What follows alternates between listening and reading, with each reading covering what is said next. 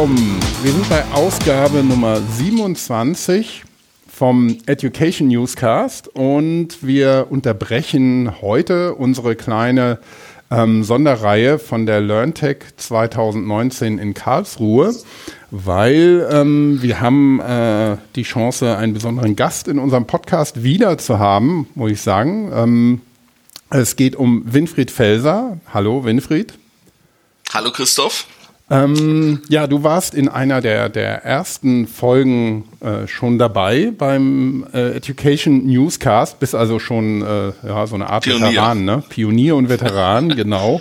Und ähm, wir haben dich eingeladen, um über Ökosysteme, Power of Pull, das Big Picture und welche Rolle Gott dabei spielt, heute mal zu besprechen. Ähm, und ich sage wir, nämlich Thomas Jenewein ist auch wieder dabei. Hi Thomas. Hallo zusammen. Auch ähm, den Hörern wahrscheinlich schon ähm, bekannt. Ähm, Thomas und ich sind beide bei SAP. Ähm, wir sind beide im Bereich Knowledge und Education tätig in unterschiedlichen Rollen.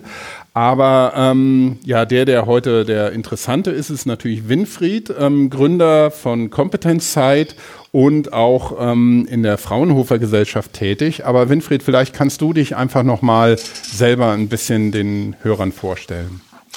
Genau, Fraunhofer ist jetzt schon 20 Jahre her, dieses Jahr, Ende dieses Jahres. Aber wir sind quasi, wurden dann auch immer von Fraunhofer immer als Spin-off aktiviert. Ähm, ja, genau. Wir machen aber jetzt die Competence Site äh, einerseits als Portal. Mittlerweile sehe ich es aber mehr als Netzwerk, äh, wo wir dann auch ab und zu ähm, äh, Treffen in diesem Netzwerk organisieren. Da sagen wir gleich ein bisschen was dazu. Und äh, in diesem Netzwerk ähm, geht es halt darum, sich Fragen zu stellen, wie die digitale Transformation unsere Leben und unsere Ökonomie verändert und darauf natürlich auch dann Antworten zu finden, Lösungskonzepte in die Welt zu tragen. So, und das Ganze ist entstanden aus der Fraunhofer Gesellschaft. Ich war früher stellvertretender Leiter von einem ganz spannenden Anwendungszentrum. Das war nämlich das Anwendungszentrum für logistikorientierte Betriebswirtschaft. Und da ging es also quasi darum, wie die Betriebswirtschaft und Ökonomie sich unter diesen neuen Technologien und anderen Treibern ändern wird. Und die Competence Site war am Anfang im Wesentlichen unsere Plattform, unser Netzwerk, ähm, weil wir nicht in die übliche Fraunhofer-Falle fallen wollten, nämlich dass Fraunhofer ganz viel tolle Dinge entwickelt oder darüber nachdenkt und aber es keiner erfährt oder es nicht den Markterfolg äh, und die Reichweite bekommt, wie es zum Beispiel äh, damals mit so Dingen wie MP3 und Co. geschehen ist. Mhm. Genau, und so ist dann die Kompetenzheit entstanden, also eigentlich äh, aus einer Fraunhofer-Historie, aber heute äh, davon natürlich unabhängig und relativ breit vernetzt, ähm, äh, was jetzt Experten und Partner angeht. Ja. Mhm. Ja, und ähm ja, ich denke gerade bei ja, dem, was du da gerade beschrieben hast, ähm, äh, MP3 ist natürlich hier für unser Format natürlich ein ganz wichtiges Thema. Also von daher gut, dass es sich rumgesprochen hat. Ähm, das Thema, was wir, wo wir mit dir heute draufschauen wollen, Ökosysteme, Power of Pull, ähm, ja, und was mit ähm, digitaler Transformation ähm, damit in Verbindung steht. Ähm, Vielleicht kannst du ein bisschen erstmal ähm, einen Überblick geben, ähm, was deine Definition hier von Ökosystemen ist und was ähm, Power of Pull bedeutet. Ja, also meine Definition, die würde ich gar nicht so abschließend definieren. Ich kann auch sagen, also dieses Anwendungszentrum, wir sprachen früher immer von Competence Networks und wir sprachen auch nicht von Co-Kreation, sondern von Competence Networking, aber wir meinten eigentlich ko-kreative Ökosysteme. So, und der Begriff Ökosystem ist tatsächlich so, wenn man zehn Leute fragt, kriegt man äh, elf Aussagen dazu. Ähm, äh, es wird da immer auch äh, historisch auf diesen äh, Artikel zum Beispiel, ich glaube von äh, 1996, glaube ich, von Moore im Harvard Business Review äh, äh, verwiesen. Ähm, da sind Ökosysteme eher vernetzte Unternehmen oder nur vernetzte Unternehmen. Ähm, für mich ist der Begriff äh, Ökosysteme äh, sehr viel breiter ähm, ähm, so breit wie wir Competence Networks ausgesehen hat, nämlich schon auch Vernetzung von Unternehmen, also eher letztendlich eine Alternative zu, zu, zur Illusion der äh, flachen Märkte.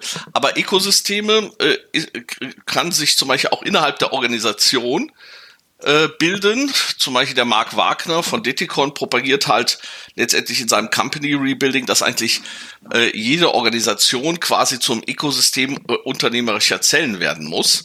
So, und da verwischt sich plötzlich so etwas wie Markt und Organisation und bekommt dieselben Prinzipien. Und so haben wir das auch damals bei unseren, äh, bei unserer Competence Network Logik gesehen. Und mit Dave Ulrich zum Beispiel hier Mr. Business Partner, der hat nämlich jetzt auch die Market-Oriented Ecosystems entdeckt auf dem Drucker. Das ist jetzt sein äh, Schlüsselthema, habe ich neulich diskutiert. Wie ist das eigentlich mit dem individuellen Ökosystem? Und das fand er und ich sowieso, äh, wir fanden das zumindest mal als äh, Thema auch spannend. Ähm, das heißt, äh, wenn man ein Ökosystem dann so weit fasst, ja, dann kann man fast noch weiter zurück zu den Ursprüngen aus der Ökologie gehen und sagen, das ist eigentlich das lebendige Umfeld, der lebendige Kontext, ähm, die für, für ein Lebewesen letztendlich entscheidend sind, damit diese Diversität äh, seine Lebensform äh, möglich macht. Und ähm, insofern ist äh, so eine Perspektive auf Ökosysteme äh, äh, relativ generisch äh, von äh, großen Unternehmensstrukturen oder von Plattformbetreibern wie Apple und dem Ökosystem von Apple äh, bis hin zu Unternehmensorganisationsinternen Ökosystemen oder dass sich selber jeder fragen muss, äh, was ist eigentlich äh, mein Ökosystem, in welchem Ökosystem bin ich? Und ähm, äh, äh, äh, so eigentlich beliebig rein und rauszoomen kann.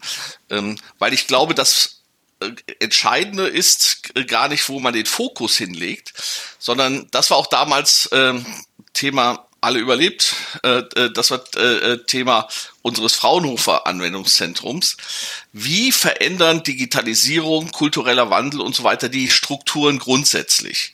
Und ich glaube, das, was wir jetzt mit Ökosystem beschreiben, zeigt ein und deswegen finde ich das mit dem großen Bild gut, das wir heute besprechen, zeigt einen sehr fundamentalen Wandel, der grundsätzlich äh, Strukturen, die wir heute kennen oder ökonomische Metaphern verändern wird und mhm. das, was wir heute noch mit Markt beschreiben, Organisation und selbst das mit Produkten wird morgen ganz anders funktionieren und all das ist in dieser nebulösen Wolke für mich äh, relevant.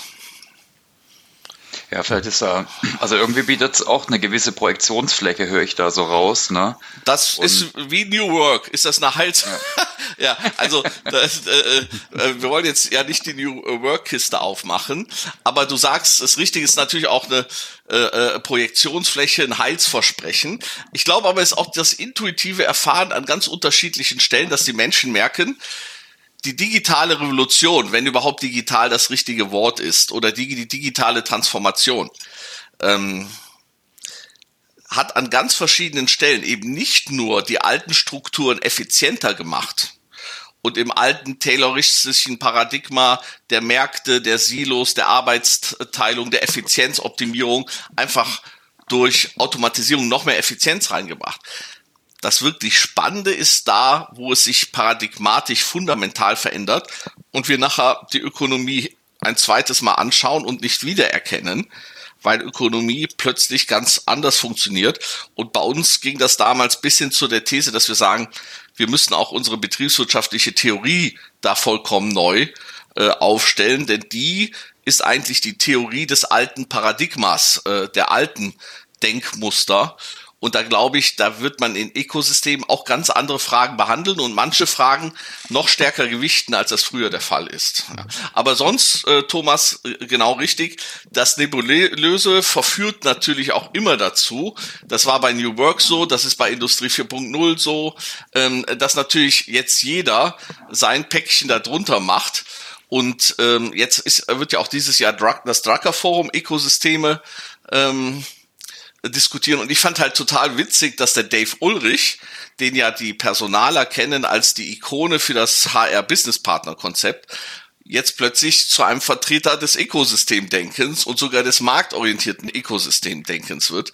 Ähm, äh, das zeigt, äh, dass das äh, Projektionsfläche ist und vielleicht einfach auch jetzt so eine Popularität gewinnt, ähm, dass es alle mitnimmt, aber ich sehe das gar nicht als so schlimm an. Vielleicht ahnen auch einfach alle, dass es in diese Richtung geht. Vielleicht ähm, eine Frage da, dazwischen, ja. auch um ein bisschen die unter den Hörern abzuholen, die vielleicht nicht so tief im Thema drin sind. Wir hatten in ähm, der Vorgängerfolge von, von unserer heutigen Episode hier mit der Birte Welsch ähm, nachzuhören im ähm, ähm, Education Newscast Nummer 26. Ähm, Nee, nee, nee, nicht 26, ich glaube 24 ist es. Ähm, wir packen das in die Show Notes. Ähm, da äh, hatte sie ein schönes Beispiel gebracht, das das, glaube ich, ganz, ganz schön illustriert hat. Sie hat gesagt, wir denken und arbeiten heute noch vielfach in den Strukturen der industriellen, ähm, des industriellen Zeitalters, bewegen uns aber sehr schnell in ein digitales Zeitalter und schaffen es eben häufig nicht, die ähm, Strukturen und die Arbeitsweisen und das auch das Miteinander ähm, nicht dementsprechend anzupassen. Ähm, wie siehst genau. du das denn, Winfried? Ähm, bei den, da, da gibt es ja, glaube ich, viele Ebenen und viele unterschiedliche Geschwindigkeiten. Wenn mir jetzt jemand sagt, ja, wir, also wir lassen gerade das Industriezeitalter hinter uns und ähm, sind jetzt dabei, ins digitale Zeitalter zu kommen, ähm, dann bin ich als normaler Arbeitnehmer, ja, sage ich entweder, ja, kann ja sein, aber wie, woran merke ich das denn jetzt, dass ich immer häufiger ja. am Computer sitze oder ähm, äh, mein Chef ist immer noch der gleiche und der hat immer noch einen Chef und der hat wiederum einen Chef, welcher dann irgendwann den CEO, wenn es eine große Organisation ist, als Chef hat. Also man hat oft noch schöne, stramme äh, Hierarchien ähm, wo ähm, von oben nach unten diktiert wird und dann hat man genau. Mischformen, wo dazwischen auch noch diskutiert wird, aber wer am Ende dann äh, das letzte Wort hat, ist auch irgendwo klar. Ähm, wo, wo bewegen wir uns ähm, in der Realität, wenn wir darüber sprechen? So wie du es skizziert hast. Also äh, ähm, Gibson hat ja mal gesagt, die Zukunft ist schon da, sie ist nur nicht gleich verteilt. So ist auch die Vergangenheit immer noch da, aber sie ist nicht gleich verteilt. Und äh, wir haben jetzt nicht in 0-1-Wechsel, dass vom Tag X plötzlich alles nur noch die neue Logik ist und alte Logik verschwunden ist. Und man muss auch sagen, in manchen Bereichen wird die alte Logik auch noch ganz lange bleiben. Die Leute hat zum Beispiel mal so eine Analyse gemacht äh, bei der Digitalisierung, wo kommt der große Knall? Und wo hat, oder der kleine Knall, aber wo hat man auch eine lange Lunte und eine kurze Lunte? Also wo passiert das ganz schnell und wo passiert das nicht ganz schnell? Wenn du zum Beispiel Birte äh, erwähnst, dann sagt Birte genau das Richtige. Also das heißt, die Logik ändert sich, die Muster ändern sich, die Strukturen. Wir denken halt immer noch in ähm, Markt, Organisation, Abteilung, Hierarchie, ähm, äh, Effizienzoptimierung ähm, äh, und im digitalen Zeit und das war auch richtig für einen äh, für ein Zeitalter ähm, der Gerhard Wohland nennt das die Taylor-Wanne, wo es darum ging, einfach für Massenmärkte effizient zu sein. Ja, dann sind diese Strukturen gar nicht gut oder schlecht, sondern die sind einfach je nach Kontext besser oder schlechter geeignet. Und wenn man einfach Effizienz auf Masse produziert, äh, ähm, äh, Economies of irgendwas, dann sind die alten Strukturen auch gar nicht schlecht. Das Problem kommt nur mit den alten Strukturen, wenn der Kontext sich fundamental ändert, wenn Dinge immer individueller werden, wenn Dinge integrierter werden, äh, dann kann die neue Komplexität nicht von den alten Strukturen, die auf äh, etwas anderes ausgerichtet sind, abgebildet werden. Und dann finden halt diese typischen Shifts statt. Ja, das heißt, äh, die Hierarchie wird eher äh, äh, ähm, ersetzt durch das Netzwerk äh, äh, oder das klassische Organigramm. Mhm. Ähm, äh, Führen durch Command und Control wird äh, eher ersetzt durch Empowerment und Selbstorganisation und Selbstbestimmung, einfach weil man durch ganz zentralistische und hierarchische und Top-Down-Strukturen manche Dinge einfach gar nicht mehr schnell genug und richtig genug abbilden kann. So und äh, es hängt aber dann vom Ke Kontext ab. Das ist was ganz anderes, ob man jetzt äh, wie Zalando oder About You in einem Markt ist, wo man letztendlich äh, mit Amazon heute schon ganz wichtige Wettbewerber hat. Und äh, vor paar Tagen hat jetzt Zalando gesagt, ähm, wir werden zum Ökosystem, wir werden zur Plattform. Ähm, und äh, About You, die Tochter von Otto, ist schon lange Plattform und Ökosystem. Und die haben halt festgestellt, wenn Zalando sagt zum Beispiel, wenn wir nur Händler sind, dann können wir gar nicht die zukünftige Vielfalt, Individualisierung, Wertschöpfungskomplexität so handeln. Wenn wir aber letztendlich eine Plattform zur Verfügung stellen und das Ökosystem äh, blühen und gedeihen lassen, dann kriegen wir eine ganz andere Schlagkraft. Ja, und das ist zum Beispiel auch derselbe Grund, warum jetzt ein Mark Wagner zum Beispiel mit äh, Company Rebuilding äh, rumläuft und sagt, warum die internen Strukturen Machtstrukturen sich ändern muss. Oder zum Beispiel Haier, der chinesische Konzern, das bei Drug, äh, die haben das beim Drucker Forum vorgestellt, sich so umstrukturiert hatten, weil die festgestellt hatten, der große Konzern, der Monolith, der ist halt in gewisser Weise ein Dinosaurier äh, und der passt nicht mehr in die Zeit äh, der Amazons und Alibabas und, und der heutigen Hires rein. Es gibt aber immer Segmente, wie zum Beispiel vielleicht Zementproduktion, ja, äh, äh, wo es dann nicht um Individualisierung, Agilität, integrierte Konzepte, Empathie und was weiß ich dann auch immer geht. Ja. Und äh, wenn du jetzt gerade Birte erwähnst, Birte äh, äh, und Tandemploy steht ja in gewisser Weise für den Wandel. Die haben ja angefangen damit, dass sie äh, in einer Organisation ähm, Leute äh, gematcht haben, die zusammen so ein Tandem, so ein Job-Tandem äh, realisieren wollten. So, genau. jetzt haben die aber gesehen, unter Umständen ist das in anderen Applikationen viel spannender. Und was die jetzt machen, die bauen jetzt eine Plattform um eigentlich das Matchmaking zu unterstützen für Netzwerkstrukturen, für irgendwelche Missions, ob das jetzt ein Working Out Loud Circle ist oder eine Arbeitsgruppe oder ein Job-Tandem. Es ist eigentlich in solchen neuen, fluiden Netzwerkorganisationsstrukturen äh, äh, immer wieder äh, dieselbe Aufgabe. Man muss halt ein lebendiges Ganzes schaffen und dann muss man schaffen, dass in diesem lebendigen Ganzen eine Plattform äh, katalysiert, dass sich die Richtigen finden, um zum Beispiel eine Marktchance zu, äh, zu realisieren oder ein bestimmtes Kompetenzpotenzial an den Markt zu tragen. Ja. So und insofern ähm, äh, äh zusammenfassend äh, die Vergangenheit wird uns auch noch lange erhalten bleiben. Und wenn irgendeiner ein Automobilzulieferer in der hintersten Kette ist und ähm, da muss er irgendwann mal aufpassen, dass er vielleicht nicht durch 3D-Druck oder andere äh, disruptiven Technologien wegsubstituiert wird. Aber unter Umständen kommt die neue Logik gar nicht so schnell bei ihm an oder wenn er, wie gesagt, Zementnetzwerk ist, äh, Zementproduzent ist. Andere müssen sich aber heute eher äh, gestern statt morgen auf so einen Wandel einstellen. Und das erklärt auch, warum ja plötzlich alle hier auf New Work, Agilität und solche Themen letztendlich setzen. Also da ist Ökosystem quasi nur ein Buzzword, das diese neue Welt beleuchtet. Ähm, äh, und viele anderen sind aber auch komplementäre Buzzwords dazu äh, oder ich will sie gar nicht so äh, disqualifizieren, Hasht äh, Begrifflichkeiten, die aber alle unsere Zukunft zusammen charakterisieren. Mhm. welche siehst du da noch? Ne? Gibt äh, einige auch Vordenker wie, wie Christensen und so, auch die du oft ja. zitierst. Hast du da so ja. deine Top 3, Top 5, äh, die du da mal skizzieren könntest, auch vielleicht mit dem Bezug zum Thema Ökosystem? Also mein äh, äh, mein absoluter AAA-Favorit, äh, den ich fast stalke. ähm, und gerade in Kombination zum Beispiel mit Clayton Christensen ähm, ist letztendlich der John Hagel und seine Power of Pull, die auch bei uns heute ein äh, Thema spielen. Ähm, der Clayton Christensen hat zum Beispiel äh, äh, ein schönes Buch geschrieben, Competing Against Luck. Und das Tolle ist, der sagt halt, wir müssen nicht mehr in Produkten und Services denken, sondern wir müssen vernetzt denken. Auch die neue Logik muss uns vernetzter denken mach, äh, lassen, was Produkte und Services angeht. Und er nennt das, wir müssen überlegen, was ist der Job to be done für einen äh, Kunden. Und unter Umständen ist der Job to be done viel individualisierter, integrierter und braucht auch viel mehr Partnernetzwerke ähm, äh, als dass das triviale Produkt letztendlich äh, äh, gebraucht hat. So, und deswegen glaube ich zum Beispiel Clayton Christensen passt sehr gut zu jemand wie äh, den John Hagel, denn ähm, äh, ähm, das, was der John Hagel mit der Power of Pull beschrieben hat, ist eigentlich die Logik, die man dann für Wertschöpfungsstrukturen oder Netzwerke braucht, damit die funktionieren, um solche neuen Produkt- und Serviceangebote letztendlich realisieren zu können. Ja, also das heißt, wenn der Markt und das Produkt und der Service immer komplexer wird und Komplexitätsfähigkeit fordert, dann muss auch die Organisation entsprechend äh, äh, da geeignet sein. Und bisher hatten wir halt die Power of Push und die Power of Top-Down. Ja. Hm. Also genauso, Christoph, wie du es geschildert hast. Ja, also wir hatten Hierarchien und die gab es Command und Control und man hat in, der, in die Lieferkette hineingepusht und man hat Leute dazu gebracht, etwas zu tun. So, und The Power of Pull zeigt eigentlich eine wunderbare Zukunft auf.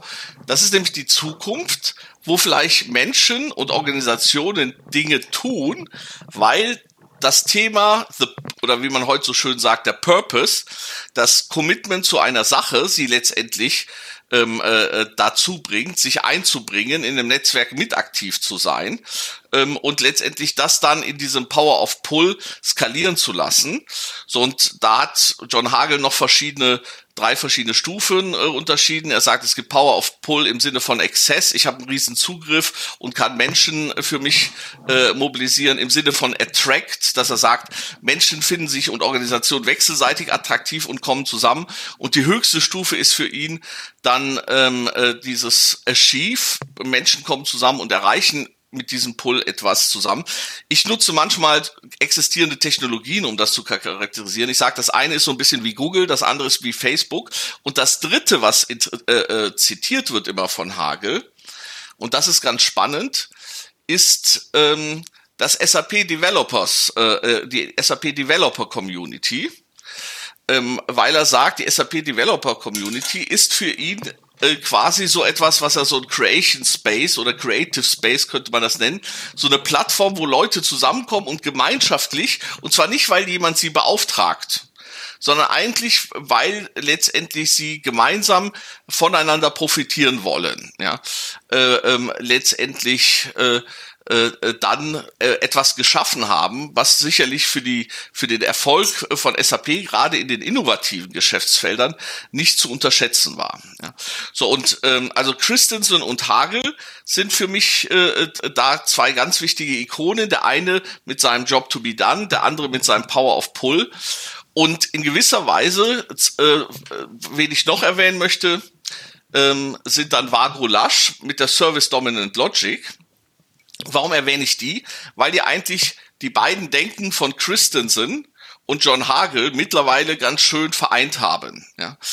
Ähm, äh, also Vago Lasch haben auch gesagt, Service Dominant Logic, die Welt geht weg vom Produkt und nicht mehr das Produkt oder der Service ist wichtig im Sinne von einer konkreten Dienstleistung, sondern der Service ist wichtig, den der Kunde empfindet. Und diese Service-Dominanz wird die Produkte- oder Güterdominanz ablösen. So, das war ihre ursprüngliche Aussage. Das passt so ein bisschen zu Christensens Job to be done. Das Spannende ist, über die Jahre haben die gesagt, okay, wenn wir das wollen, wenn wir eigentlich da einfach so eine viel bessere, viel tiefere Wertschöpfung vielleicht realisieren wollen für den Kunden, dann brauchen wir Ökosysteme, die das machen. Ja, und wenn man sich heute das letzte Buch zu Service Dominant Logic äh, anschaut, dann ist das fast so ein bisschen das Denken von Clayton Christensen und das Denken von John Hagel äh, vereint. Also diese äh, drei Bücher würde ich dann empfehlen zu lesen, dieses Competing Against Luck, Power of Pull mhm. und äh, die Service Dominant Logic. Und als viertes quasi ein Buch, das auch integriert wie Service Dominant Logic und das sich ganz explizit auf John Hagel bezieht. Und das ist das Buch Exponential Organizations. Ja. Und in dem Buch Exponential Organizations weiß ich gar nicht, wie oft da und ob da der Begriff Ökosystem vorkommt. Aber eigentlich, das ist ein ganz populäres Buch, äh, gerade so im Bereich äh, Internetökonomie. Äh, die Exponential Organizations beschreibt eigentlich nichts anderes als die Umsetzung von The Power of Pull im Rahmen von exponentiellen Organisationen. Also wie schafft es eine Organisation, ähm, sehr schnell zu wachsen, ein zweites Facebook zu realisieren, aber auch vielleicht ein About You oder ein Zalando und so weiter. Ähm, was sind da die Prinzipien? Und da, dies ist, das ist fast wie ein Fortsetzungswerk von, äh, äh, äh von Power of Pull. Und diese vier Werke, ja, wenn man wirklich verstehen möchte, was ist die zukünftige Logik unserer Ökonomie, dann glaube ich, wenn man diese vier Werke gelesen hat, ist man da ziemlich gut aufgestellt. Ja, die sollten wir dann auch in den Show Notes am Ende nochmal ähm, verlinken. Ne? Ja, ja, absolut. Mhm. Ja, super. Vielen Dank. Äh, äh, äh, vielleicht nochmal mal eine Frage von meiner Seite. Also jetzt neben Denken in Netzwerken, Kollaboration oder also allgemeine Bestandteile von, von einem Bereich äh, Ökosysteme, ist das Thema skalierbares Lernen, wird auch immer wieder hervorgehoben vom, äh, vom Autor John Hagel. Was sind ja. da deine Gedanken dazu? Ne? Also wir bisher haben uns das eher mit so ökonomischen Konzepten äh, beschäftigt, Marktkonzepten. Ja. Äh, wir kümmern uns ja aber auch ums Thema Personal und äh, Entwicklung, Lernen.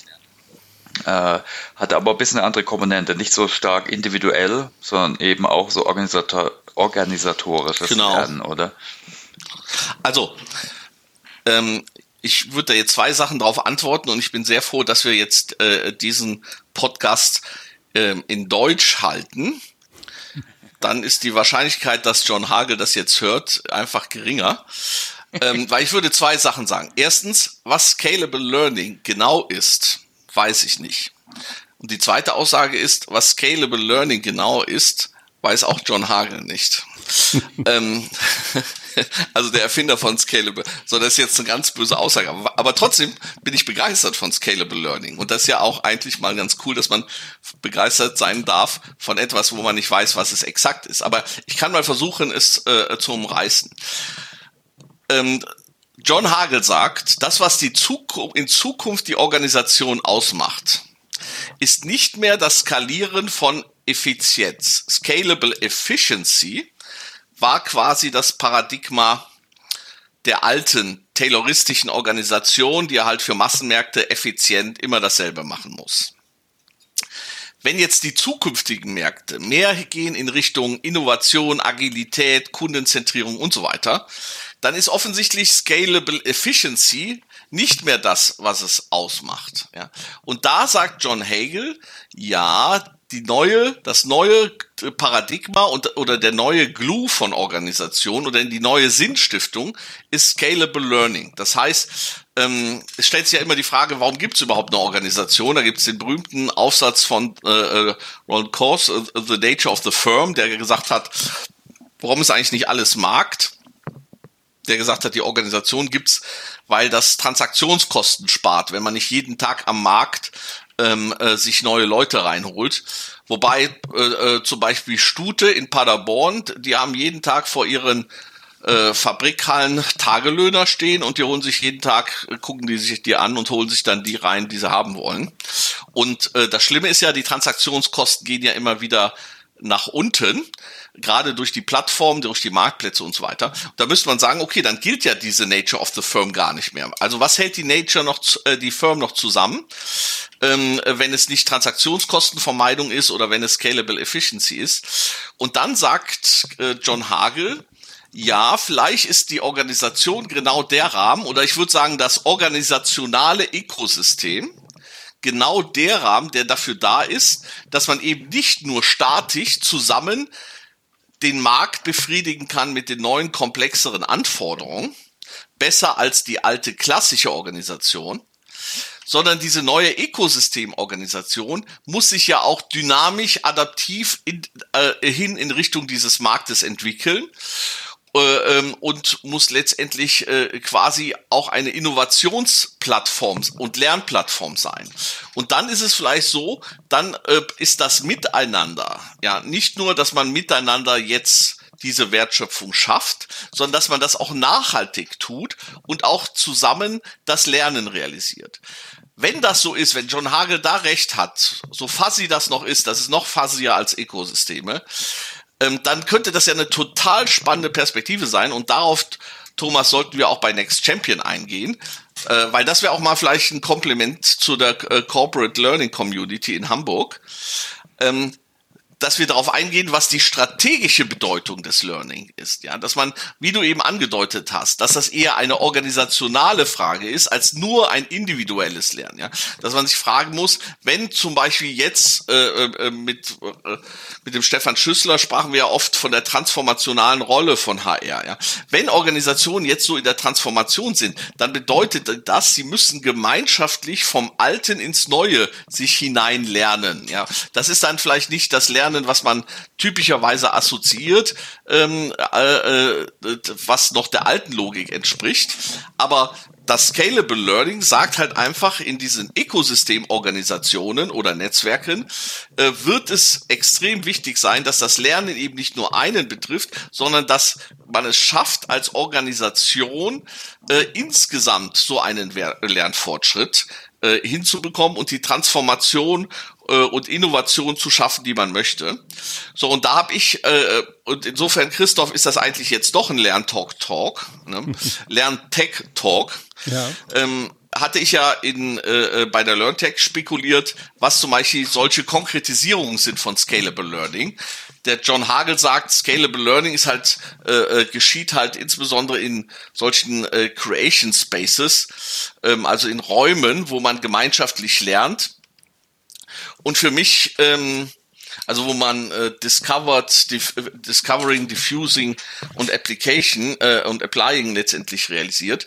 Und unser gemeinsames Lieblingsbeispiel, Thomas, du weißt, was unser gemeinsames Lieblingsbeispiel von Scalable Learning ist? Thomas, ich möchte es dich sagen lassen. Nee, nee, ich glaube, das ist es gerade nicht, weil wenn ich skalierbar höre, ohne Witz, ich denke da sofort immer an nutzergenerierte Ansätze. Also ich meine, die alten Ansätze auch im Lernen waren ja, ja die Personalabteilung sagt, wer lernt genau. und äh, wer Inhalte produziert, die wählen ja. die aus, die erstellen die und ja. was sich ja inzwischen mehr, auch da mehr durchsetzt, ist, dass die Experten oder dass jeder eben Inhalte produziert. Und das ist eben so ist natürlich ein exponentieller Skal Skalierungsanteil, auch digital. Ja. Also Netzwerke sind wichtig, wie WOL und sich zu vernetzen. Ja.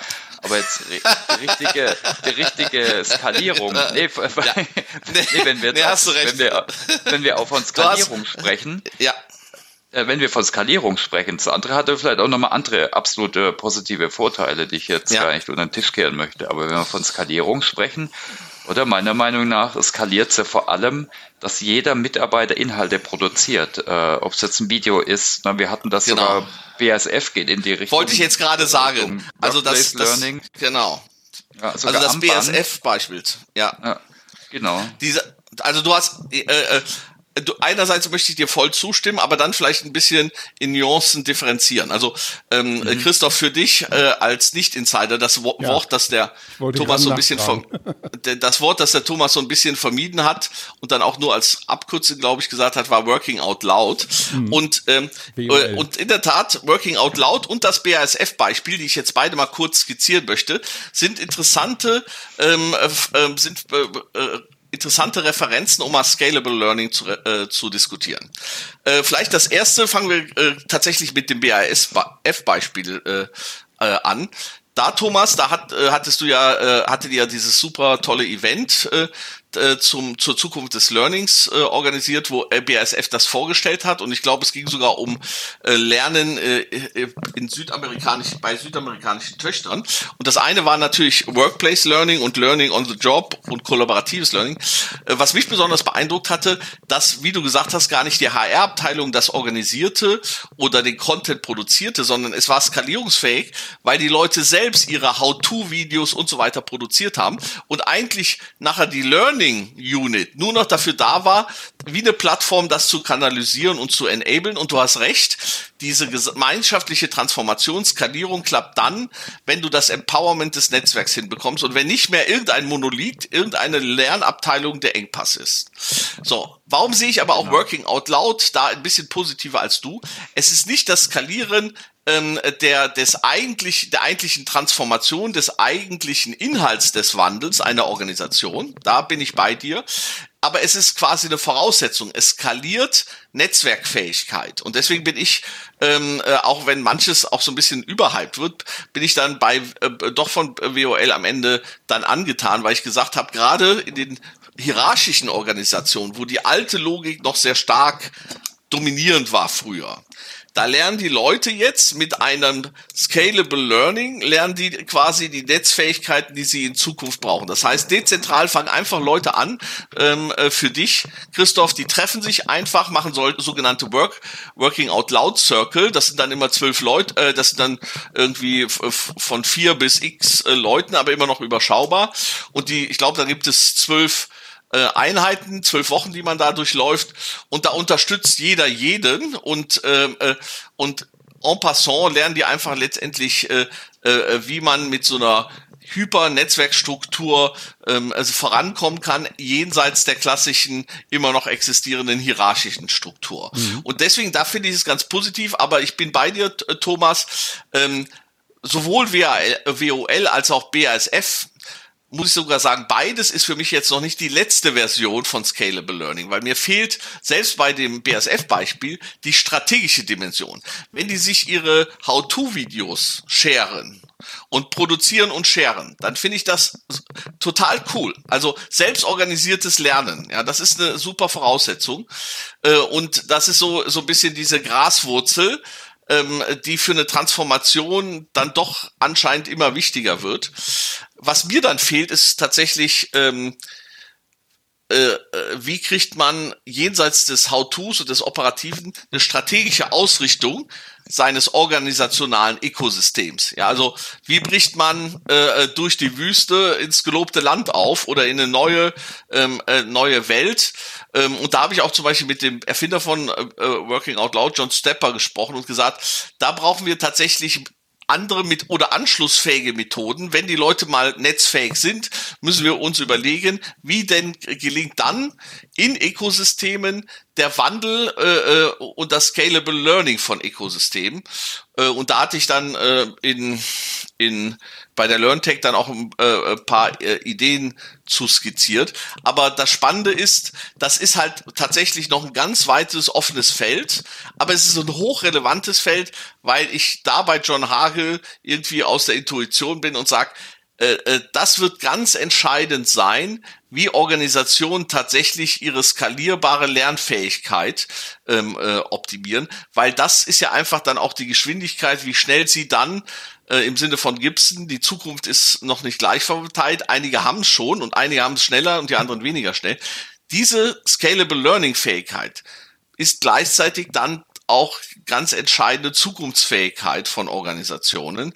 Und äh, für den CLO bedeutet das, wenn er sich eben nicht mehr reduziert auf, ich mache mal ein paar Contents und organisiere hier meinen Weiterbildungsseminarkatalog äh, ne, ähm, und jetzt mache ich vielleicht noch ein bisschen Workplace Learning, sondern sich als Partner des CEOs für das strategisch relevante Scalable Learning definiert, dann finde ich das äh, super spannend.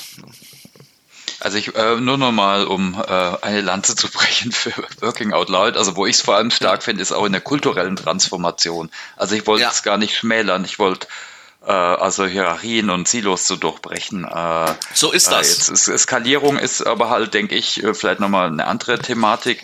Da gibt es übrigens, neulich war ich bei Bosch, ne, die haben einen Bosch Cube äh, eingeführt, sowas wie ein internes äh, YouTube. Die SAP hat das auch schon seit Jahren.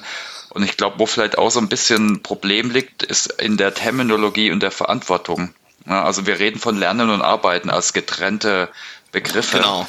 Und eigentlich äh, sollte der Wissenstransfer oder sein Wissen teilen ja, und das Ökosystem zu füttern, äh, muss eigentlich Teil des täglichen Jobs sein und jetzt nicht. So ist das. Äh, so wie halt manche Wahnsinnigen wie wir vielleicht viel twittern und alles, wo wir denken, ah, das ja. ist voll interessant, das geben wir ins Netzwerk oder ins Ökosystem. So muss jeder Mitarbeiter dann eben mitmachen. Äh. Das Thema ist, ähm, eigentlich ist diese Trennung von Lernen und Arbeiten äh, auch Ausdruck der alten äh, arbeitsteiligen ja. und phasenteiligen, effizienzorientierten ähm, äh, Logik, wo man vielleicht erstmal jemanden ausgebildet hat, damit man ihn dann ausgebildet quasi nach Schema X irgendwo hinstellen konnte. So, das wird natürlich der Dynamik unserer Zeit und den besonderen Anforderungen und Komplexitäten gar nicht äh, äh gerecht. Ähm, und ich glaube sogar No Learning Learning. Ich glaube sogar, ähm, es, wir müssten es halt, äh, und ich meine, 70, 20, 10 Regeln und so weiter ist ja alles nicht vollkommen neu, aber ich glaube, äh, äh, wir müssten äh, es immer mehr hinbekommen, äh, zu erkennen, dass das, was wir an Wertschöpfung machen und das, was wir an quasi Lernen machen, dass das unter Umständen über dieselben ähm, Prozesse, Plattformen läuft. Und manchmal haben vielleicht die Plattformen unterschiedliche ähm, äh, äh, Zeithorizonte. Ja, und es kann dann sein, dass man sagt, okay, hier sind wir jetzt tatsächlich ganz zeitnah am aktuellen äh, Zeithorizont. Und da ist es im Wesentlichen Doing. Aber man kann ja nicht nicht lernen, selbst im Doing lernt man dann immer noch.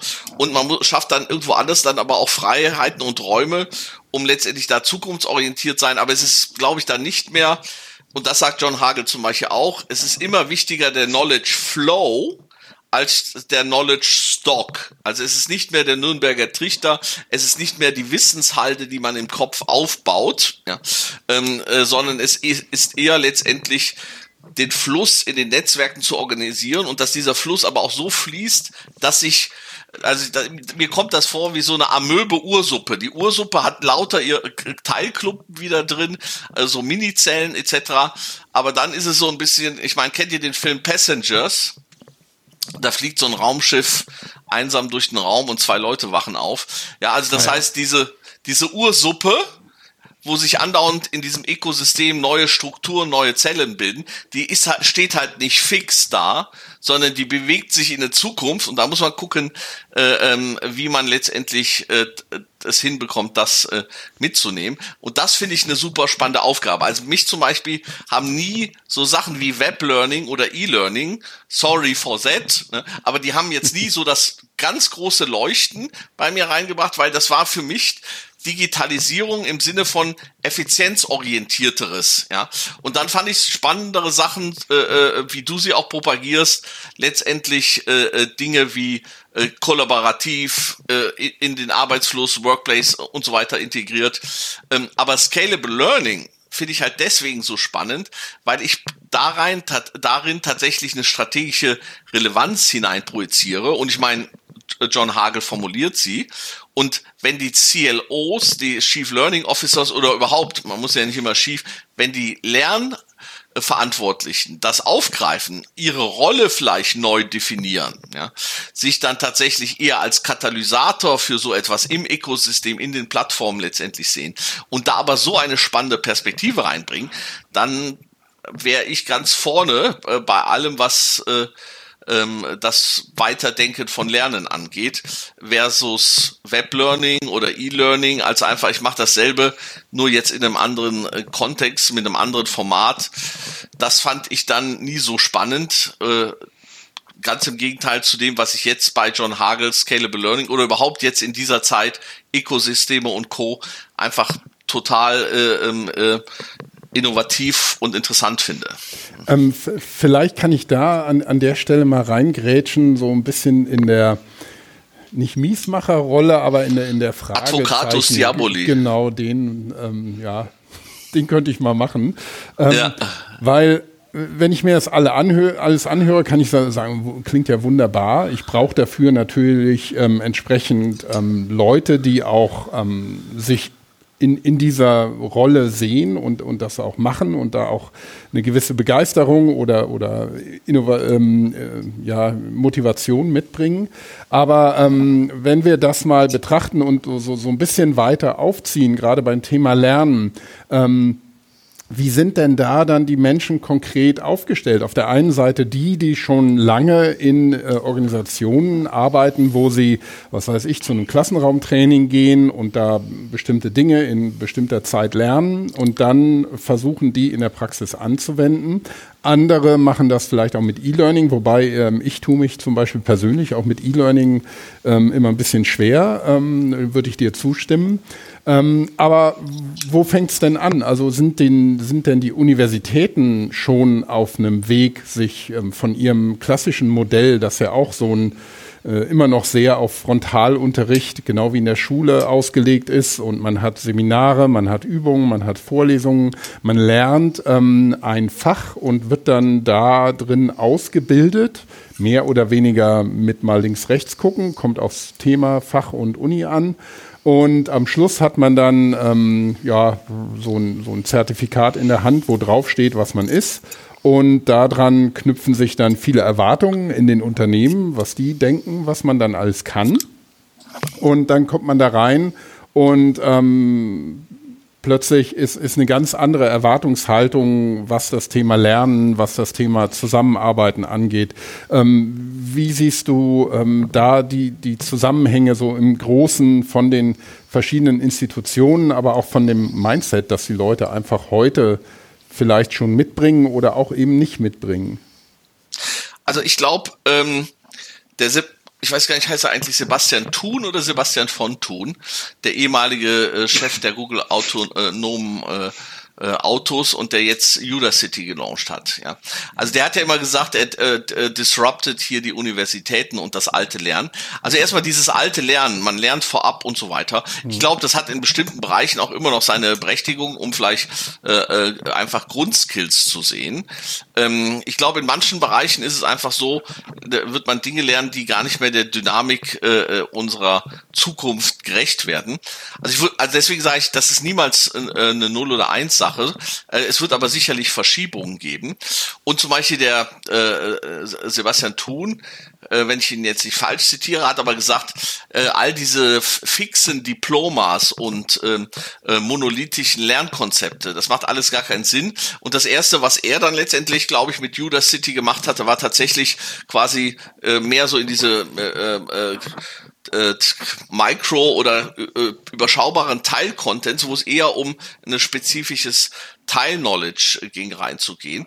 Das ist für mich aber letztendlich für eine organisationale Entwicklung ähm, dann immer noch zu kurz äh, äh, letztendlich äh, äh, gesprungen. Also ich, ich sag, es wird sowohl das klassische Lernen für bestimmte Dinge immer noch geben. Die IHKs werden halt immer noch wahrscheinlich ganz lange so ausbilden. Es wird dann immer letztendlich, äh, sagen wir mal, das Udacity-Format geben, aber es wird vielleicht auch das Udacity-Format der Zukunft geben, das dann vielleicht doch kollaborativer ist und für Organisationen, glaube ich, halt es gab ein uraltes Konzept Communities of Practice, ja, ähm, äh, dass das, was John Hagel mit seinen Creation Spaces äh, äh, oder Communities oder sonstigem meint, ja, dass man da überlegen muss, ganz weg von diesem individuellen Lernen, wie schafft man letztendlich Räume, Plattformen, Kontexte, dass jetzt nicht nur der Einzelne bei neuen Herausforderungen sich da äh, up to date bringt, sondern dass letztendlich äh, die Amöbe insgesamt äh, sich da in die richtige äh, äh, Zukunft bewegt, ja. Und vielleicht auch mit unterschiedlichen Geschwindigkeiten. Da sind einige dann wie bei Crossing the Chasm, wie bei Innovation und der Gauss-Kurve, die da bei Crossing the Chasm immer gezeigt sind, sind einige dann First Mover, aber dann ist die Frage, wie lässt man es diffundieren und so weiter. Also dann wird Lernen noch stärker ein soziales, ein kollaboratives äh, Phänomen, auch mit einer strategischen Ausrichtung. Jetzt bin ich ja kein Lehr Learner, das heißt, die, die Musterlösung, die perfekte Antwort, die musst du jetzt von Thomas bekommen. Ähm, aber letztendlich als Außenstehender sehe ich halt nur aus unserer alten Fraunhofer Zeit, wo wir uns überlegt haben, wie wird die Ökonomie neu sein, was wird die betriebswirtschaftliche Theorie äh, dann anders liefern müssen. Da finde ich das halt sehr spannend, was meiner Meinung sich jetzt hier im Learning andeutet, weil das mehr ist als einfach nur das alte Lernen auf neuer Technologie. Das ist tatsächlich ein paradigmatischer Shift, der unserer Zeit genau genauer gerecht wird ihn im Detail runterzubrechen, da sage ich, tja, äh, äh, da müsste ich noch ganz lange drüber nachdenken und ich wäre wahrscheinlich auch der falsche Mensch. Ähm, äh, und da sage ich, da ist Thomas genau der Richtige, oder Thomas? ja, danke für den. Ich meine, die Frage von Christoph war, also ich habe gerade nochmal geschaut, Wenger, der hat sein äh, Buch zu Communities of Practice 1998 geschrieben. Ne? Genau, und lernende und Organisation. das, das gibt es ja auch schon länger. Ich meine, wir haben, denke ich, neue Konzepte, die Sinn machen. Manche Startups, ne, die gehen dann auch durch die Decke. Äh, das sehen wir, sehen wir immer wieder und vor allem Tech-Firmen, äh, dass wir das gesamte System transformieren. Ich denke, da hat das System schon noch eine sehr starke äh, Beharrung.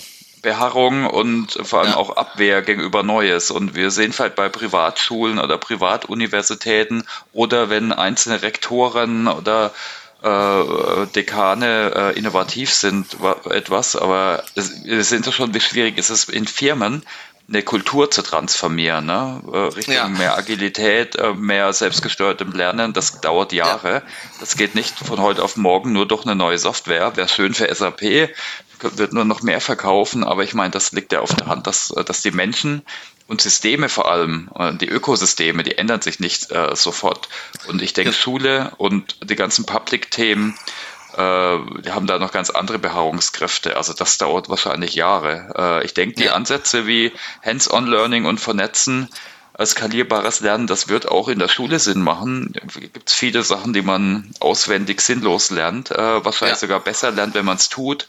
Äh, oder sich reflektiert. Es gibt da Ansätze, aber ich denke, da sind wir insgesamt echt noch weit weg und das hängt an ganz vielen Themen, wie, wie immer, ne? weil alles ist komplex, von Föderalismus bis hin zu äh, den Jobstrukturen und so weiter ne, in Schulen. Ja, also da, da ist leider ja, ja, genau. Aber da ist äh, jetzt, äh, wo du es gerade sagst, also ich meinte jetzt eher so in Richtung, wie sieht da dieses ultimative Konzept vielleicht auch generell aus? Aber was jetzt Schulen angeht, da finde hm. ich halt jetzt tragisch. Du hast eben Föderalismus genannt.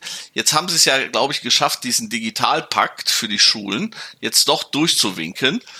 Ähm, äh, aber unter Umständen springt er in die falsche Richtung, weil er halt nur te technologiezentriert ist. Ähm, also äh, äh, bei den Schulen gibt es ja durchaus gerade auch die ausgezeichneten Schulen im wahrsten Sinne, also Schulen, deren Schüler ähm, letztendlich ganz hervorragend äh, äh, sind, die dann tatsächlich auch ganz neues Lernen äh, propagieren. Ja, und ich glaube, unter Umständen wird der Markt das richten. Ähm, äh, also es ist zum Beispiel so, äh, ich habe ja, unsere eigene Tochter ist ja nach Summerhill gegangen ähm, äh, was eine ganz radikale äh, ähm, Lernform propagierte, nämlich jeder lernt, wenn er möchte, wenn er nicht möchte, lernt er nicht. Und er lernt so organisiert, wie er es hat. Das halte ich heute im Nachhinein für falsch, aber Summerhill hat zum Beispiel die, die äh, Sudbury äh, äh, Schools äh, ähm, inspiriert. Und da gibt's die, der eine oder andere kennt vielleicht die Nena-Schule in Hamburg. Ich weiß nicht, ob ihr schon mhm. mal gehört habt davon, dass Nena in Hamburg diese Schule gemacht hat. Die ist nach dem Sudbury-Konzept und das Sudbury-Konzept geht auch auf das Summerhill-Konzept zurück. So, und da ist es so, da ist genau das, was du, Thomas, jetzt skizziert hast. Ne? Ähm, äh, als Logik für neues Lernen ist da schon ins Schulkonzept hineingebracht. Und was die Sudbury-Schulen, die auch teilweise sehr kommerziell sind, ähm, dann auch dokumentieren, ist, dass ihre Schüler ähm, ganz hervorragend dann nachgefragt werden von den Top-Universitäten, von den Top-Unternehmen äh, zum Teil. Also insofern äh, das Beharrungsvermögen der alten Logik bleibt in den Unternehmen und bleibt in Schulen und Universitäten eine ganz wichtige Komponente. Aber unter Umständen wird es einfach neben Alternativen geben, ähm, die das dann letztendlich dann doch äh, anders realisieren. Und irgendwann, glaube ich, wird dann auch der Druck auf die, äh, also entweder werden sie dann untergehen, de facto, oder einfach aufgrund äh, minimierter Relevanz. Oder sie werden dann sich doch früher oder später anpassen. Also vielleicht mal eine ganz andere Facette davon. Bei einem Freund von mir, der ist Unternehmer, hat sich halt jetzt jemand beworben äh, mit Bachelor. Ähm, so, und normalerweise äh, hat er früher eigentlich immer nur mit Masterabschluss eingestellt. Aber was da ganz interessant ist, das war ein Bachelor und kombiniert irgendwie mit Teilabschlüssen in ganz spannenden Themengebieten über Judah City und andere Formate, wenn ich mich mhm. richtig erinnere. Ja, das heißt, plötzlich hast du da eine Alternative zum Master. Ja, also entweder machst du den Master oder du nimmst deinen Bachelor und machst irgendwas anderes, aber das vielleicht was. Und dann ist die Frage, äh, was halt die großen äh, Companies, die großen Brands und so weiter nachfragen.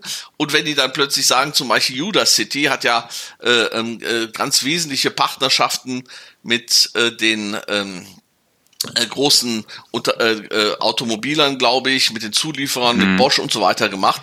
Ja, äh, dann wird sich jemand dreimal fragen, äh, mache ich da noch irgendwie hier meine Klassik oder mache ich dann nicht letztendlich auch den Judah City Weg? Ne? Ja, ähm, also insofern. Ja. Vielleicht an der Stelle muss ich nochmal als ähm, Böser reingrätschen, aber diesmal ja. äh, mit, mit, Blick auf die Uhr. Wir, wir sind schon jetzt ähm, ja ungefähr eine Stunde ähm, äh, bei dem oh. Thema und ähm, wir haben, wir haben ja sehr weit ausgeholt, also schon das mit dem Big Picture ganz, ähm, ganz gut gezeigt. Wir hatten auch für heute ja noch ähm, ähm, ein bisschen was zu der Umsetzung von solchen Ansätzen ähm, auf dem Tableau, aber das würde ich für, für sehr wichtig halten, wirklich so auf so, so eine konkrete Ebene zu kommen. Vielleicht können wir uns zu dem Thema auch nochmal mit einer eigenen Folge äh, verabreden. Ich weiß nicht, was meint ihr? Ja, weil ja. dann könnten wir jetzt auch nochmal über Gott sprechen. Und, äh, ja. Ich meine, ein paar, ein paar Punkte haben wir vielleicht auch schon angesprochen, ne? Vernetzung in Communities, äh, genau. selbstorganisiertes Lernen, also Leuten eine, also ein Rahmenwerkzeug an die Hand geben, ob das eine Videoplattform ist, eine Community oder irgendwie eine Methode für WOL. Man muss sich halt eben schon, denke ich, äh, äh, mal eine Übersicht machen, was gibt's an neuen Ansätzen zur Vernetzung, um äh, wirklich voneinander zu lernen, aber vielleicht auch um so Crowdsourcing-Ansätze oder user-generierte Inhalte zu erstellen äh, rund um ja, Lernwissenstransfer und dann muss man natürlich immer die für seinen Kontext auswählen. Ich kann ja nicht alles auf einmal machen. Ich mhm. denke, es ist alle jetzt äh, ihr Firmen-YouTube äh, machen, macht vielleicht auch nicht überall Sinn. Für manche macht das vielleicht Sinn. Ne? Für manche, die jetzt eher ein kulturelles Thema haben, da macht vielleicht doch sowas wie VOL Sinn, äh, dass sie da eher das mal die Vernetzung und die äh, fördern und Hierarchieaufbruch ja, mhm. also es ist so, es gibt schon diese Beispiele, also eben nicht nur WOL zum Beispiel, ich äh, bin ja ein Harald Schirmer Fan, was der Harald bei Conti äh, was ja jetzt nicht auch gerade eine kleine Klitsche ist, ähm, da schafft mit, äh, mit seinen äh, äh, Enterprise Social Networks, mit seinen Kollaborationsplattformen, mit seinen Guided äh, Networks, wo Guides dann auch gucken, dass sie ihre Communities voranbringen. Ähm, da weiß ich jetzt nicht, inwieweit Continental das auch für eine strategische Transformation nutzt oder ob das alles eher mehr so selbstorganisiert, äh, selbstorganisiert ist. Aber ich würde auch sagen, ähm, vielleicht ist das tatsächlich am besten, bevor man das jetzt äh, in die letzten fünf oder zehn Minuten rein reinquetscht. Mhm. Äh, und vielleicht können wir sogar überlegen, ob wir da nicht sogar den ein oder anderen Gast, wie jetzt vielleicht ein Harald Schirmer oder jemand anderen da reinnimmt ähm, äh, äh und dann letztendlich auch anhand äh, solcher konkreten Use Cases das letztendlich reflektieren. Mhm. Ja, ich denke auch, das wäre gut, ne? Oder, ja, Thomas? Ja, ja, sehr, sehr gerne. Also machen wir gerne in einem Monat nochmal was. Mhm. Vielleicht aber bevor wir jetzt abbrechen, äh, hast du neben den Büchern, die wir in die Show Notes packen, äh, Winfried, hast du nochmal weitere ja. Tipps für Lektüre oder vielleicht auch für Austausch? Ich habe gehört, ja. es gibt demnächst auch so eine coole Veranstaltung äh, von, von, von ja. dir. Also erstmal gibt es eine ganz coole Blogparade von dem Thomas Jennewein zum Hashtag Next Learning. Oh ja. Und dann gibt es ein wirklich cooles Event mit Thomas Jennewein. Und das ist keineswegs äh, bei Next Champion äh, äh, die äh, Learning Session. Noch cooler als die Learning Session, die ist auch cool mit Thomas und äh, da werden wir uns auch über solche strategischen Themen unterhalten, ist die Craft Beer Session am Abend zuvor. Ähm, da steckt auch viel Lernen drin, ne? Nee, aber da steckt vor allem viel Ökosystem drin. Und das mhm. wollte ich jetzt allen nochmal und Vernetzung drin. Da mhm. würde ich nämlich allen nochmal raten, ähm, auf LinkedIn einfach zu schauen. Ähm, ähm, wenn man schmerzfrei ist, da kann man sich auch meine metaphysischen Beiträge auf LinkedIn durchlesen. Aber noch lustiger und äh, näher am Lernen und der Zukunft sind dann äh, Beiträge zum Beispiel auch von dir, Thomas. Und du hast ja unter anderem mit dem Stefan, glaube ich, zusammen diesen wunderbaren Beitrag, was eigentlich die Craft Beer Bewegung zu tun hat mit dem Thema Ökosysteme und vielleicht auch neues Lernen in gewisser Weise und Scalable Learning, weil auch wenn ich jetzt gestern gesehen habe, selbst im Rewe gibt's jetzt Craft Beer und im äh, Hit habe ich ja auch schon gesehen, aber eigentlich das war ja eine Graswurzelbewegung, die sich gerade als Ökosystem selbst mobilisiert hatte gegen die großen, äh, immer äh, vereinheitlichenderen Bierkonzerne. Ähm, und deswegen rate ich jeden äh, am 27.03 ähm, äh, zur Craft Beer Session von Thomas Jennewein ins Phantasialand zu kommen. Ähm, so, und wer sich dann auch tatsächlich noch fachlich äh, etwas tiefer äh, machen kann, am nächsten Tag äh, ist dann Next Champion tatsächlich als Event ähm, äh, und da treffen sich äh, ganz viele spannende Köpfe zum Thema Digitalisierung. Ähm, äh, so als vielleicht prominenteste Köpfe der äh, Professor Pinkwart, der ja früher Rektor der HHL war, heute ist er Wirtschaftsminister in NRW, wird dabei sein. Äh, fast schon äh, Teil des Inventars, des intellektuellen Inventars. Thomas äh, Sattelberger wird sicherlich die HR und New Work Community aufmischen. Der Professor Meffert, der Marketingpapst ist dabei und Professor Hermann Simon. Das ist ganz spannend, weil wir mit beiden reflektieren, wo, wie müssen sich eigentlich Organisationen in dieser neuen Logik äh, aufstellen. Aber daneben sind halt ganz viele spannende, auch Praxisvertreter drei und weitere Experten ähm, äh, wie zum Beispiel Miriam Jahn, die jetzt äh, hier äh, äh von einem Hidden Champion kommt, IFM, und jetzt einen neuen Hidden Champion in Köln aufzieht. Und äh, äh, aufgeteilt ist das Ganze so in verschiedene Tracks oder nach der Scrum-Methodik, glaube ich, nennt man es Chapter. Also wir haben Chapters und Squads quasi und äh, Themen sind da äh, wie sie, äh, gibt einen Track Champions, es gibt einen Track Digital, es gibt einen Track Marketing CRM und ganz wichtig, es gibt auch zwei Tracks New Work und HR und da werden wir dann ähm, äh, powered beim Thomas dann auch letztendlich über die Zukunft des Lernens äh, äh, sprechen. Ja, soweit, ganz kurz. Das klingt nach einem vollen Programm, ne? Ja, ja, vor allem am Abend zuvor das nicht verpassen. Ich glaube, das, also weil es ja auch tatsächlich was ganz spannend ist. Ähm, es ist, äh, äh, wir hatten ja die, die letzte Craft Beer Runde mit Thomas hatten wir nach der Zukunft Personal. Thomas, ich hoffe, du erinnerst dich noch bewusst. Ja, klar. Ja, und da waren wir in Köln in so einer Craft Beer Kneipe und was ich nur sagen kann, ähm, äh, erstens ist Craft Beer ganz spannend wir werden auch ein ganz ungewöhnliches Kraftwerk mitbringen, Thomas, das du bestimmt, das dich bestimmt begeistern wird. Oh, den, cool. den Hugo Craft. Oh. das hole ich extra für dich. Aber was halt schon schön ist, Christoph, und vielleicht hast du auch Zeit, würde ich mich äh, freuen, dann äh, können wir da direkt mehrere Podcasts machen. Was halt schon schön ist, äh, gerade in diesem Kreis, in diesem Kreis, wenn ich jetzt an unser letztes Treffen nach der Zukunft Personal, da kann man dann plötzlich über viele Konzepte in so einem Abend viel fundierter äh, sprechen und auch vielleicht den einen oder anderen Kopf dann vielleicht äh, ähm, auch noch besser äh, kennenlernen. Mhm. Und äh, äh also insofern ähm, ist das eine doppelte ne? Chance. Das ist Netzwerk und äh, also das ist ein wichtiges Stichwort, das du sagst.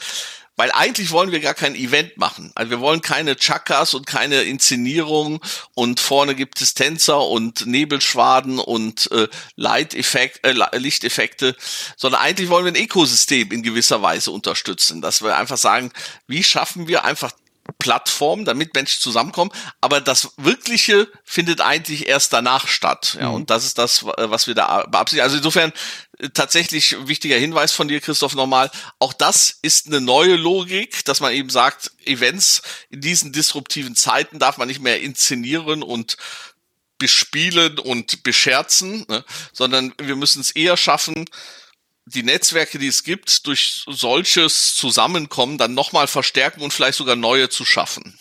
Ja, das klingt nach einem Plan. Also ich komme gerne, ähm, wenn ich es äh, mir irgendwie einrichten kann. Aber Podcast ist natürlich auch ein guter Aufhänger dafür. Ähm, Thomas, äh, Last Famous Words von deiner Seite noch? Auch wir haben schon so lange geredet. Also ich finde, ich kann nur dazu auffordern, also sich mit dem Thema zu befassen. Ich fand äh, der, der äh, Winfried hat einen super Überblick gegeben über so allgemeine Konzepte, aber zeigt auch, ne, das Thema Ökosystem und verschiedene neue ja, Transformationsansätze eben auch für Lernen und HR absolut wichtig sind und zeigen aber auch, wie man sich eben in diesen Bereichen äh, transformieren kann, äh, mhm. weil sonst wird man eben transformiert, also das ist ganz klar. Ja, herzlichen Dank, äh, Winfried, für deine Zeit auf jeden Fall. Ja, und ich freue mich. Danke euch beiden auch. Ja, vielen herzlichen ja, Dank auch von meiner Seite. Ich möchte mich auch noch mal kurz an der Stelle ähm, wie immer bedanken bei den Kollegen von OpenSAP, die uns bei dieser Podcast-Produktion im Ganzen unterstützen und auch die Plattform bereitstellen. Ähm, und ähm, ich habe schon mehrmals angedeutet, man hat jetzt noch nicht so viel gemerkt, aber wir arbeiten trotzdem kontinuierlich dran, das Thema auszubauen und auch die, die Plattform zu verbessern. Und ich ähm, habe ja immer noch das Thema Rückkanal auf ähm, meinem ähm, persönlichen Tablet hier, ähm, weil wir natürlich auch von euch und Ihnen, den Hörern, ähm, Feedback bekommen wollen und ähm, Fragen bekommen wollen, also ein bisschen mehr das Ganze interaktiv gestalten. Ähm, das liegt, äh, wie gesagt, nicht an unserem Unwillen, sondern an ähm, den technischen Restriktionen. Aber ich bin im Moment Sachen am gucken wie Slack und, und andere Kanäle, ähm, vielleicht auch die SAP Community. Ähm, da müssen wir nochmal reingucken, dass wir auch noch mehr Feedback bekommen können.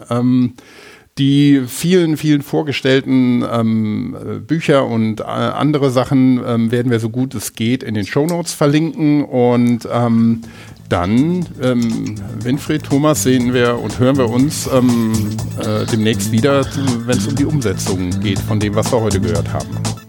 Ich danke euch. Super, Dankeschön. Schönen Tag Danke. euch. Ebenso. Tschüss.